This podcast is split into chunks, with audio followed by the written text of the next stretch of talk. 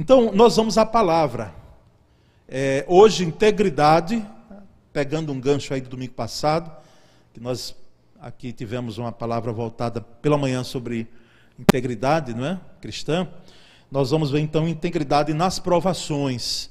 E nós vamos, irmãos, é, pelo menos aqui comigo, nas ministrações às quintas-feiras, é, ir um pouco mais além no, na carta é, de Tiago. Então nós vamos percorrer um pouquinho mais, não assim sistematicamente os capítulos todos, mas algumas mensagens surgirão certamente dessa carta. Eu quero aqui reconhecer, eu tive um professor de seminário que ele dizia: olha, sempre que você beber muito de uma fonte e você pesquisar e ela, ela acaba sendo fundamental para o seu uso naquele momento, reconheça né, faça citação, não vai ser pecado nenhum, não vai ser é, depreciação nenhuma. Então eu quero reconhecer aqui a leitura que eu fiz do comentário bíblico do pastor Hernandes Dias Lopes nessa carta que ele, de Tiago. Comentário assim maravilhoso e ele escreveu vários outros. Então quero aqui reconhecer a, essa fonte, né, que Deus continue abençoando o servo dele, pastor Hernandes Dias Lopes, porque esse pastor é, bebeu muito e leu e, e se apropriou não é, de, de fontes de, de, informações ali nessa, nesse comentário em relação à carta Tiago. É, carta de Tiago às os irmãos dispersos. Tiago 1, capítulo, capítulo 1, versículos de 1 a 4. Tiago 1, de 1 a 4. Nós vamos ler esses quatro versículos. Os irmãos aí podem abrir a, a palavra. E nós vamos então ministrar a palavra bíblica em cima desse texto. Tiago 1, de 1 a 4. Então vamos ler. Os irmãos acompanham aí a leitura. Tiago, servo de Deus e do Senhor Jesus Cristo. As doze tribos dispersas entre as nações. Saudações. Meus irmãos, considerem motivo de grande alegria o fato de passarem por diversas provações. Pois vocês sabem que a prova da sua fé produz perseverança. E a perseverança deve ter ação completa, a fim de que vocês sejam maduros e íntegros, sem lhes faltar coisa alguma. Sejam maduros e íntegros, sem lhes faltar coisa alguma. Graças a Deus pela leitura da palavra dele. Irmãos, a carta de Tiago, na realidade, tem princípios práticos. Aqui eu gostaria muito de falar sobre esse Tiago, mas aí em um outro momento, em uma outra pregação, quem sabe, em um estudo bíblico, a gente se detém um pouco mais, porque esse Tiago aqui, não é, nós temos três na Bíblia, então quem foi que fez essa carta? Esse Tiago aqui, só em linhas gerais assim, é, foi possivelmente o irmão de Jesus Cristo, que no início não cria nele, mas depois ele crê em Cristo, Jesus aparece apenas só a Tiago, e depois aparece quando Tiago está também no cenáculo junto com os discípulos, ali também naquele dia de Pentecostes, Tiago estava presente, e ele vai sendo citado em o Novo Testamento. Então, esse Tiago, irmão de Jesus, pode ser que para o católico é, seja algo assim ainda difícil né, de você poder é, trazer para si, uma vez que a, o catolicismo romano não reconhece a, os irmãos de Jesus que o, o Evangelho de Mateus cita como irmãos consanguíneos, né, de sangue. Ali eles há uma explicação de que eram primos de Jesus, mas o, o texto lá nós absolvemos como o texto literal e, e a, entendemos então ser essa forma não é, é correta de podermos é, abraçar da Bíblia, não é? Então a carta de Tiago ela tem princípios práticos. Ela não, ele não faz, ele não se preocupa com a teoria necessariamente uma, um tipo de teoria, de, de, de, de, teologizar. Não, ele, ele traz princípios fundamentais, mas com o objetivo prático.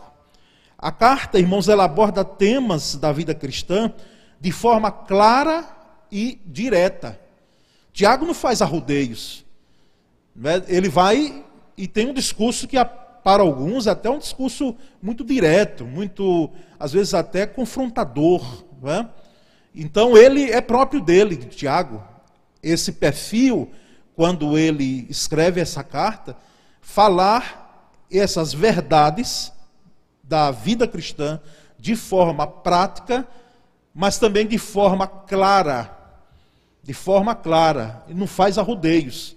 Ele deixa o recado né, de forma muito clara, muito direta.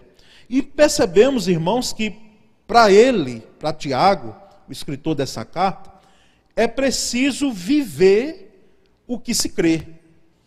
Viver o que se crê. É importante crer, mas é importante também, eu não diria mais ainda, mas também, viver o que se crê.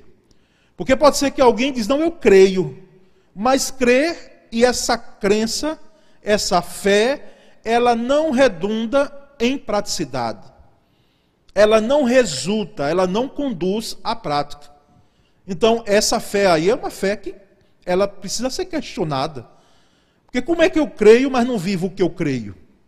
Uma das dificuldades nossas, como pastor, eu vou dizer para os irmãos, para deixarem vocês aí também com esse ensinamento, mas é porque nós pregamos muito. Nós pregamos, ainda domingo eu estava pregando aqui. E preguei manhã e noite. E o que eu prego, eu preciso ser o primeiro a dizer: Senhor, eu estou aqui. Estou pronto aí a viver pela tua graça e misericórdia, porque eh, nós não somos ninguém sem a graça e a misericórdia de Cristo. Mas nós somos, devemos ser os primeiros. Porque tem, existem verdades bíblicas que nós pregamos e muitas vezes quando vem para nós, aí a gente diz: "Mas Senhor, por que agora, né? Por que tem que ser assim?" Porque na realidade nós precisamos viver o que nós cremos. Então, para Tiago, precisa estar alinhado fé e prática. Tá certo? Fé e prática. Qual é o mais importante, pastor? Os dois, irmãos. A gente precisa ter deixar de lado essa coisa do mais importante. Porque não tem como você dizer que uma coisa é mais importante que outra se as duas são importantes. É claro que pode ter uma hierarquização em outras coisas da vida. Mas fé e prática é como teoria e prática para a ciência. Qual é mais importante? A, a, a, prática da base a teoria, a teoria da prática a base, e as duas estão juntas ali. Tá certo? Então, para Tiago é isso. É necessário crer e viver. Era um problema, irmãos, da igreja, quando ele escreveu essa carta, e, e também é nos dias de hoje. Você crê e viver o que você crê. Era um problema naquele tempo daqueles irmãos dispersos, porque não dá para entrar muito nos meandros, mas para os irmãos entenderem a quem Tiago escreve. Tiago escreve aos irmãos dispersos, ou seja, quando chegou ali na morte de Estevão, no capítulo 8 do livro de Atos, o que foi que ocorreu? Com a morte de Estevão, houve uma perseguição tal Dentre aqueles perseguidores estava um cidadão chamado Saulo, lembra dele? Que se transformou depois num dos grandes discípulos de Cristo, servo de Jesus Cristo. Mas diante daquela perseguição, o povo é disperso, judeus, cristãos, e vão ali se espalhando pela Capadócia, por outras partes da Judéia. Então Tiago escreve a esse povo, a esses cristãos judeus que estão ali espalhados naquelas regiões. E nós percebemos no texto que, que lemos, percebemos claramente que os cristãos estavam passando por duras provações enfrentando, irmãos, tentações. E, e, em alguns momentos, lá depois, lá na frente do, do, da carta, você vai notar que eles também estavam enfrentando algumas dificuldades de viver, algumas verdades do cristianismo, que nós, ao seu tempo, abordaremos. Então, irmãos, esses são os mesmos problemas que nós enfrentamos hoje, respeitadas as condições de tempo, né, de contexto, nós enfrentamos hoje provações. Por favor, entenda aí provações e não tentações. Porque em algumas versões tem tentações, não é? Mas aí são provações, porque o próprio Tiago diz que Deus a ninguém tenta.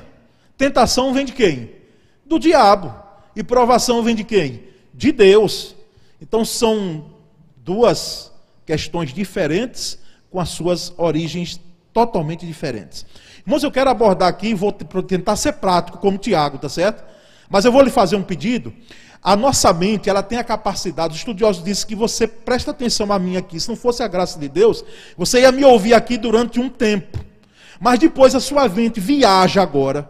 Ela vai em casa, ela pode ir agora em algum lugar. E aqui fica só o seu corpo, mas sua mente está viajando aí. Então me acompanha aqui, tá certo? Fique comigo, meu irmão. Você que está comigo aí, vamos acompanhar aqui. Não permita que a sua mente divague, mas nós vamos aqui cada passo para que a gente, porque nós temos essa impressionante como a nossa mente viaja agora. Pode trazer alguma preocupação, não é quem sabe aquela conta que está para pagar amanhã, vai chegar amanhã, pague, tá certo? Mas não pague agora, não vai pagar agora, então fique aqui, né? com corpo e espírito aqui, tá certo? Para que você não perca essa palavra de Deus para todos nós. Irmãos, primeiramente, nós vamos trabalhar com alguns aspectos em relação às provações. O tipo de provações ou os perfis que as provações elas têm. As provações elas são variadas. Elas são diferentes. As provações elas não são iguais. Elas são diversas. E nós percebemos no versículo 2, como quando o apóstolo é, Tiago, ele coloca: Meus irmãos, considerem motivo de grande alegria o fato de passarem por diversas provações, diversas provações, variadas provações. Não é apenas uma, elas são muitas, nós diríamos sem medo de errar. Então, elas são variadas, elas são em uma quantidade suficiente para nos provar, de fato.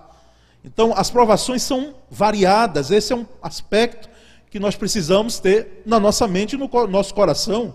Ninguém vai ser provado apenas em uma área da sua vida, não. As provações, elas, elas, elas vêm de forma diversificadas. E percebemos que há provas fáceis, já que a gente está falando de provação, né? Há provações que vêm num, assim, num ímpeto até fácil, numa dimensão até fácil, embora é provação, e outras vêm muito mais difíceis. Aprovações fáceis e difíceis. É aquele tipo de prova que às vezes o professor ele vem. Eu tinha um professor, quando eu estudava no colégio Estado Ateneu, Sergipense, tinha um que dizia assim, era. Isso depois eu vim ver na, na faculdade, não é? Mas esse professor já trouxe Ana Ruth de lá. Ele disse: vocês querem uma prova, prova assim, tipo de história, né? coisa assim coisa ligada às ciências humanas. Vocês querem com consulta ou sem consulta? A gente do ensino médio, que era o científico naquela época, todo mundo disse, ah, com consulta. Foi pior. Pior, irmãos, quando a gente viu a prova com consulta, não é? Aí, quando ele perguntou na outra vez, aí todo mundo, não, professor, não queremos consulta, não. Sem consulta. Porque as provas com consulta, né, elas vieram, vieram difíceis, irmãos. Ele fez, se eu lembro o quê? Duas ou três perguntinhas. Agora, as perguntas se embrangiam. É aquele tipo de pergunta que eu não tenho uma dimensão, mas eu ouço aqui os bacharéis em direito comentarem. Lá da UAB, Diácono Janildo, né? É aquele tipo de pergunta lá que você tem que envolver uma série de ações para que você possa dar uma resposta, uma série de procedimentos dentro do, da ciência jurídica. Então, aprovações, irmãos, que elas, a gente olha de cá e passa. Isso não é café pequeno, Senhor. É café pequeno. E não adianta fazer, às vezes, uma tempestade em um copo d'água, porque é pequeno mesmo, irmãos. Nós aqui, muitas vezes, temos a tendência de que fazer com que ela tome uma dimensão que não é isso tudo. Mas, irmãos, existem provações que vêm mesmo numa dimensão enorme. Então, existem provações que são difíceis. Existem. Existem provações, irmãos, que são maiores do que outras. Existem provações que são maiores. Não apenas maiores em tempo, porque pode ser que alguém esteja passando uma provação aqui já há anos, já há décadas. Provações há décadas. Quando a gente pensa que vai passar rapidinho, não. São provações já há décadas. Provações que têm avolumado aí um tempo bom da nossa vida.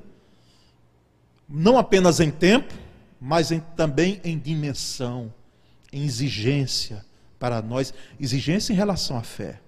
E já outras, elas são menores, até em tempo. É a aprovação de uma tarde, quem sabe a de hoje, um dia, quem sabe o de hoje. É a aprovação de uma semana, quem sabe foi essa agora, que está chegando ao seu final. É a aprovação de um mês, é a aprovação de um ano, é a aprovação de uma pandemia. Ela é temporal, não é assim esse tempo todo que às vezes a gente passa em algumas provações. Há provas e provações, irmãos, que são maiores do que as nossas forças.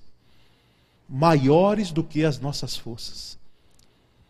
Nessa vida pastoral aí de 30 anos lidando com gente, eu já ouvi gente dizendo assim, pastor, é mais forte do que eu o problema, não apenas em tentação, mas também em provação. E eu já ouvi mais em tentação. Esses ouvidos pastorais aqui já ouviram mais em tentação. Mas, meu irmão, como foi que ocorreu isso? Meu irmão, como foi que ocorreu isso? Não, pastor, foi mais forte do que eu. Mais forte do que eu. As nossas forças, elas são quase nada em relação a isso. E eu, e eu percebo que é assim. Por isso que nós não devemos dispensar a força que Efésios 6,10 diz, irmãos, fortalecei-vos em quem? no Senhor e na força do seu poder. Quando ele inicia lá o tratado maravilhoso sobre a armadura de Deus, ele começa dessa forma, do versículo 10: Fortalecei-vos no Senhor e na força do seu poder. Eu sou obeso, não, não entendo o que eu estou criticando a academia, mas é porque deu uma parada agora na pandemia, né? Mas a gente, assim, aquela coisa, uma febre mesmo. Eu passei, às vezes, meia-noite, eu digo, não, não acredito que tem gente ali malhando. Meia-noite de madrugada, era, irmãos.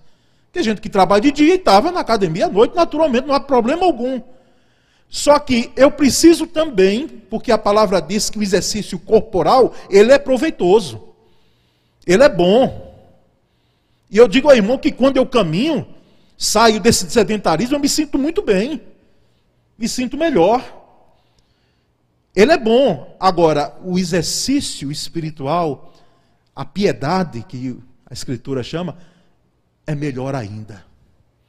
Então, existem provações que são maiores do que as nossas forças. Existem. Existem provações, irmãos, que nós enfrentamos coletivamente. Enfrentamos coletivamente. Família. E olha, quer ver uma coisa? Quer ver uma igreja, uma, uma família, aliás, igreja certamente. E família mais ainda. Quer ver uma família ficar unidinha e deixar algumas querelas de lado? Uma provazinha. Uma provaçãozinha.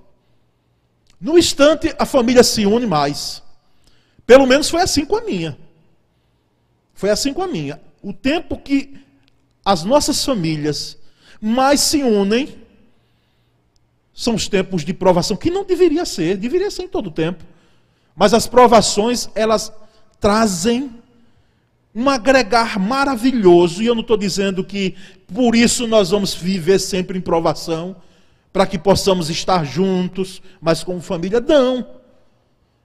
Mas as provações em família, elas trazem uma unidade, um fortalecimento maior, as provações no seio da igreja, quando elas são enfrentadas pela igreja, as provações como nação, as lutas como mundo, né?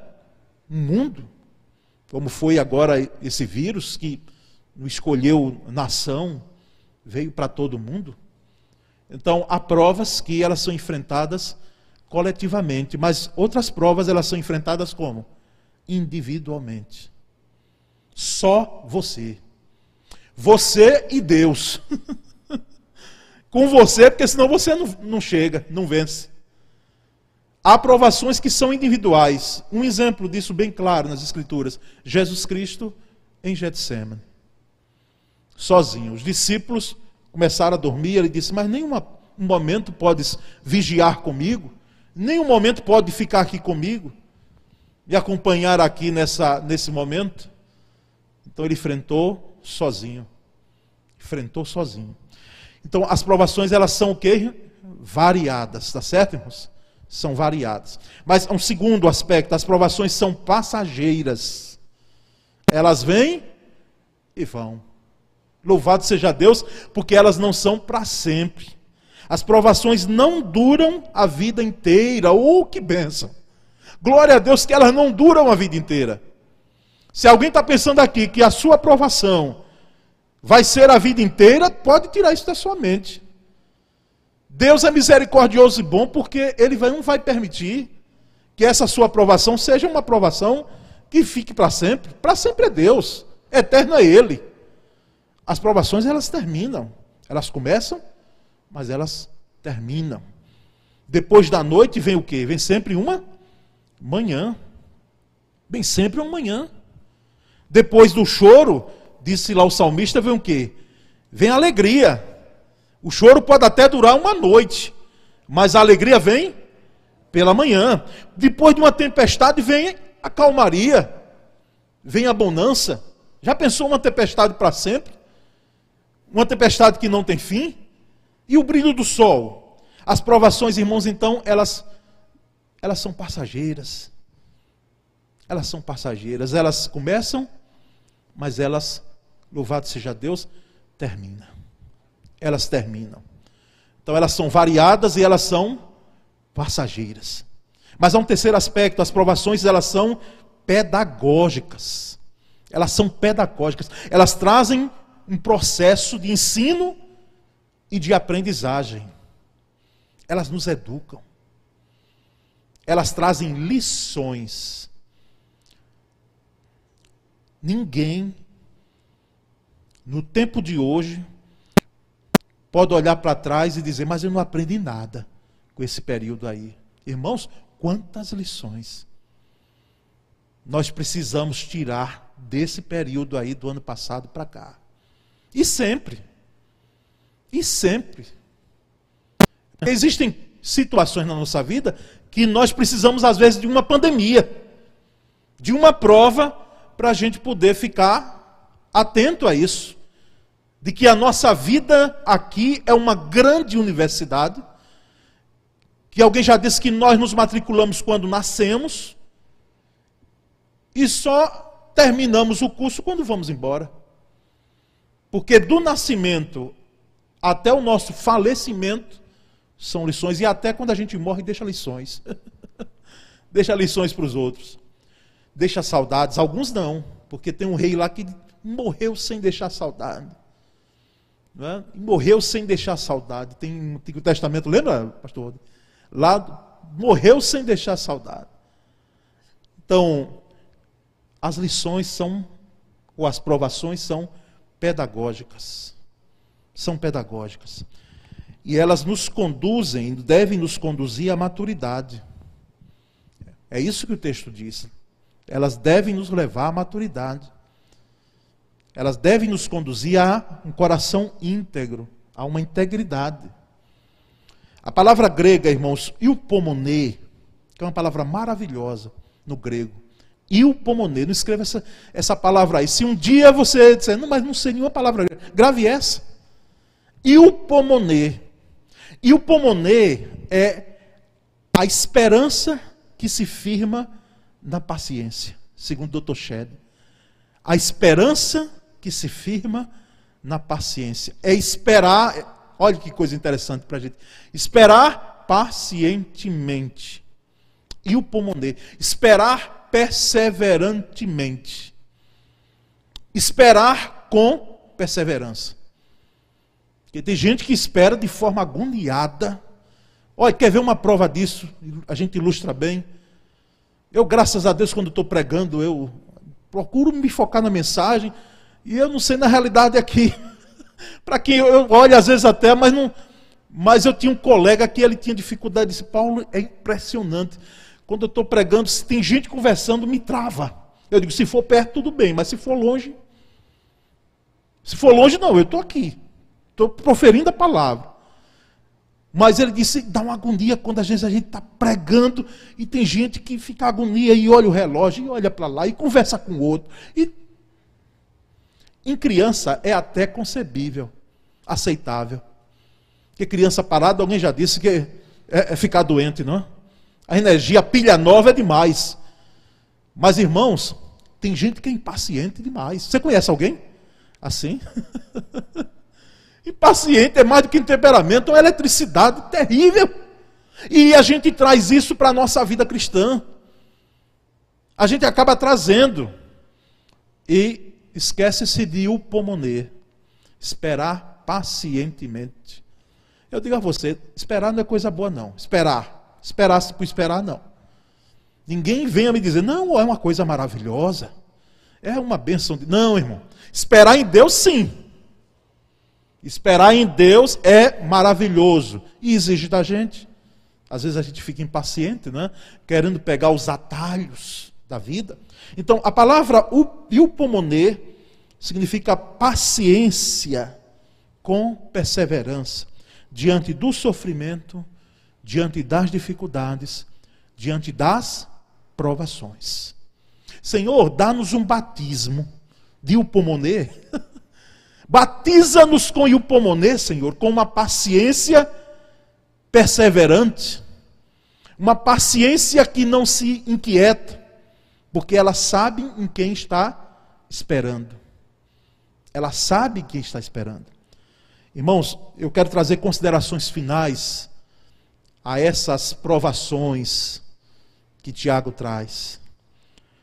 Primeiro, vida cristã não é, mas não é mesmo um mar de rosas.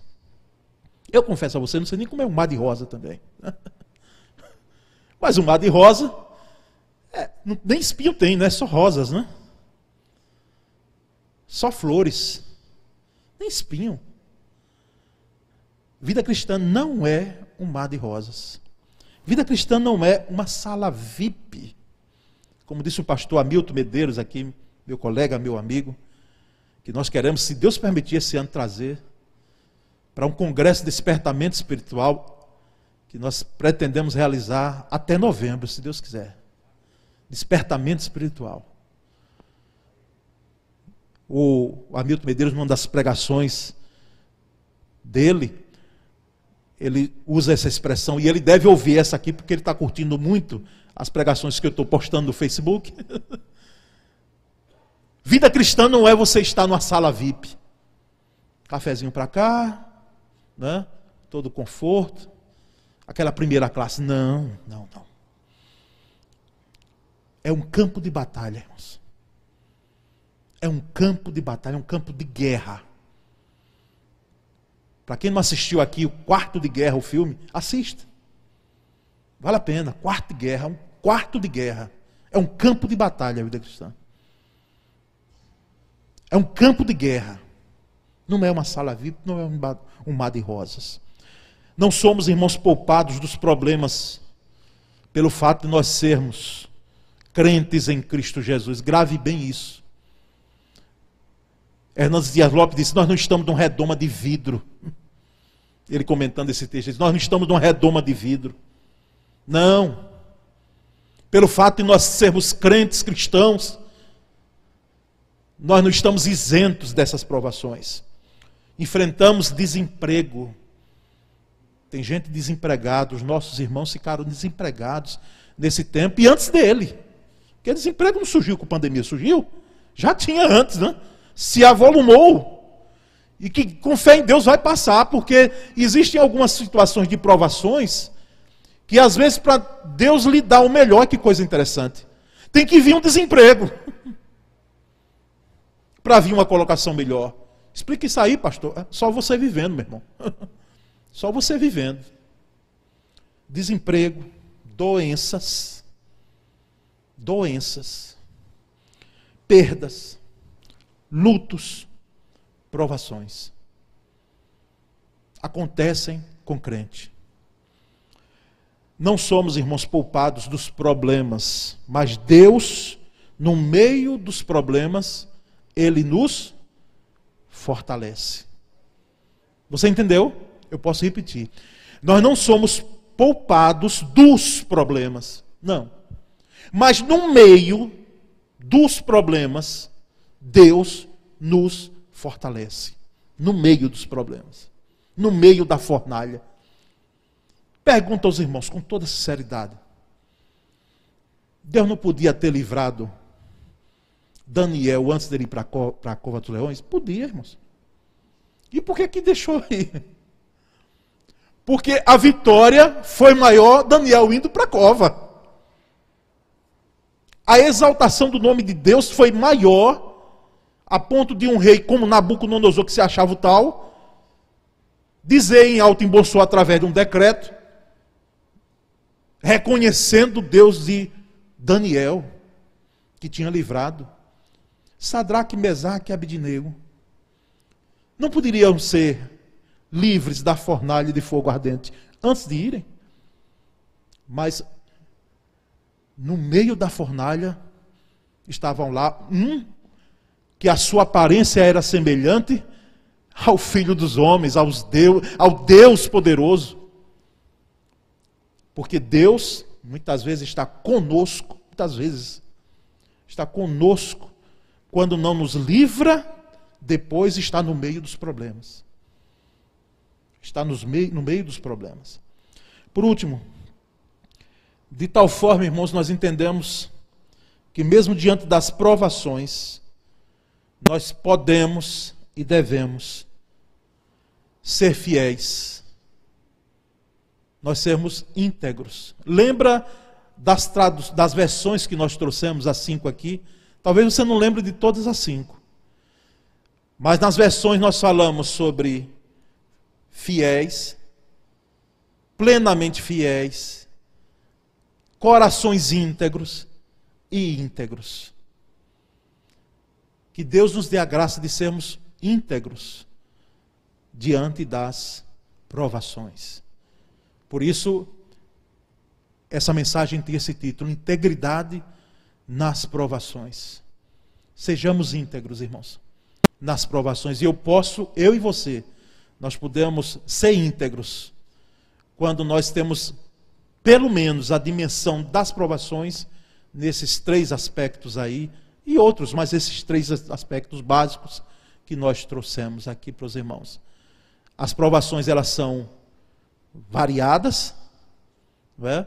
variadas, elas não passam, não duram para sempre, não são eternas, e elas são pedagógicas.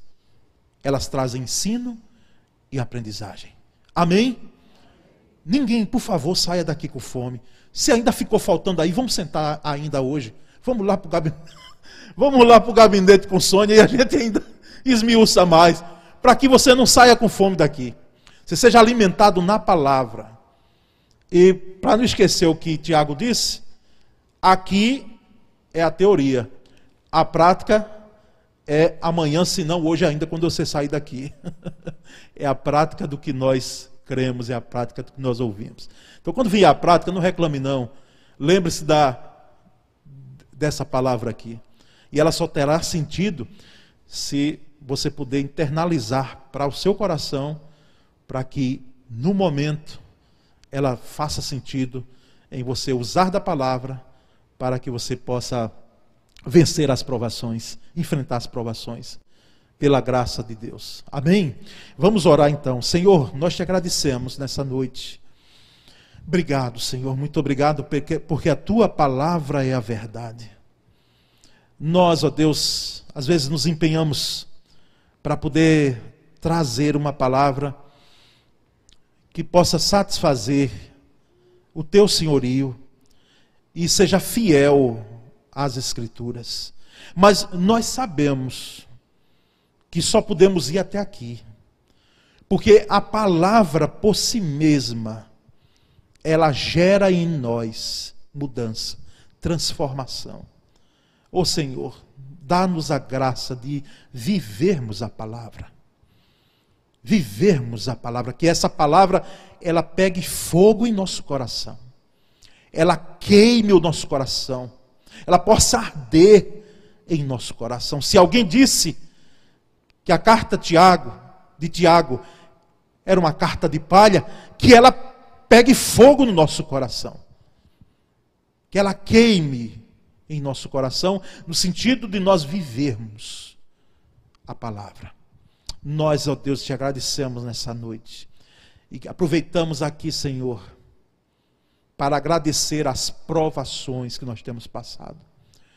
E diga-se de passagem, eu particularmente, que provações num âmbito pequeno, Senhor, que o Senhor tem me dado. Por misericórdia, Senhor, muito obrigado, porque as provações, elas têm vindo, mas elas não têm sido maiores, em hipótese alguma, do que a tua graça. Abençoa o teu povo nessa noite. Edifica o teu povo na tua palavra. Essa é a nossa oração e nós a fazemos em nome de Jesus. Amém, Senhor. Graças a Deus.